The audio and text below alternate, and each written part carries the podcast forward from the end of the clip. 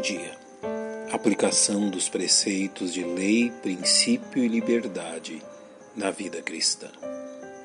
Todas as áreas da vida cristã são governadas por três importantes imperativos bíblicos, de forma que tudo que nos é permitido ou não fazermos como cristãos encaixa-se dentro dos parâmetros de uma destas três categorias: lei, princípio e liberdade. O entendimento destes parâmetros é de suma importância na vida cristã e faremos bem em entendê-las. Primeiramente, é bom que entendamos a origem de cada um destes parâmetros. Lei e princípios bíblicos se referem a tudo que a palavra de Deus nos ensina, de forma definitiva, através de imperativos e proibições claramente estabelecidos nas Escrituras, ou seja, não deixando qualquer dúvida ou brecha quanto ao fato de serem ações lícitas ou ilícitas.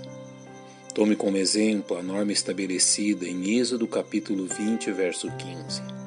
Não furtarás, como um exemplo de lei bíblica. Não havendo margem alguma para dúvidas ou discussões quanto à pecaminosidade deste ato. Esta lei bíblica clara dá origem a princípios bíblicos que podem também ser aplicados a circunstâncias não mencionadas na Bíblia, como, por exemplo, quando um cristão encontra uma bolsa perdida em um lugar público, sendo que além de valores e bens, esta bolsa também contém documentos que identifiquem seu proprietário, possibilitando que a pessoa seja identificada e informada da localização de seus pertences. Não há neste caso, por parte do cristão, o ato consumado de furto, mas o princípio bíblico que não se deve furtar o norteia a empreender todo o esforço possível para que a bolsa seja devolvida a seu legítimo proprietário, em uma ação proativa, visando o bem do próximo. Já quando tratamos do princípio da liberdade cristã, nos referimos às áreas onde a Bíblia não determina uma lei ou princípio a fim de nortear nossa ação. Neste caso, o uso da consciência assume um papel primordial, como reconhecido pelo apóstolo Paulo. Um faz diferença entre dia e dia, mas o outro julga igual todos os dias. Cada um esteja inteiramente seguro em sua própria mente.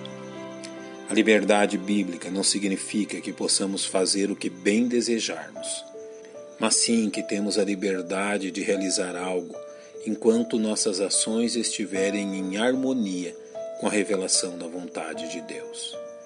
Nossas ações não poderão subtrair ou diminuir esta vontade, como nos é demonstrado na Epístola de Paulo aos Coríntios.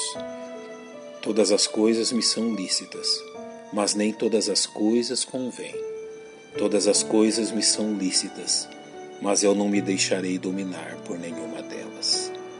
Quando nos deparamos com a aplicação destes parâmetros em nossa vida prática, devemos entender que leis e princípios bíblicos são imutáveis, enquanto a liberdade bíblica pode variar de acordo com as circunstâncias, ou seja, o que é melhor hoje pode não ser o melhor amanhã.